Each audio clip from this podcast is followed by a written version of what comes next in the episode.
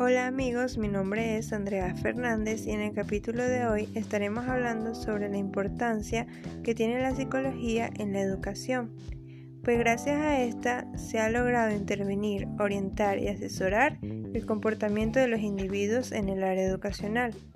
Del mismo modo, se enfoca en los procesos que afectan el aprendizaje de la persona e influye en los aspectos personales, sociales, familiares e institucionales a fin de mejorarlos. Por otra parte, dentro de los retos que se le pueden presentar al psicólogo educativo, tenemos la práctica contextualizada, es decir, la coherencia que existe entre la teoría y la práctica. Del mismo modo, debe existir una relación entre el contenido que proporciona y el proceso de aprendizaje del estudiante.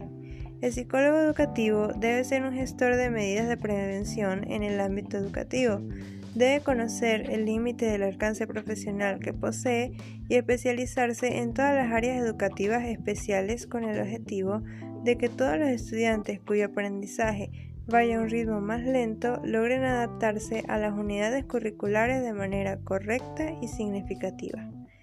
De esta manera llegamos al final de nuestro podcast. Los esperamos en el próximo capítulo.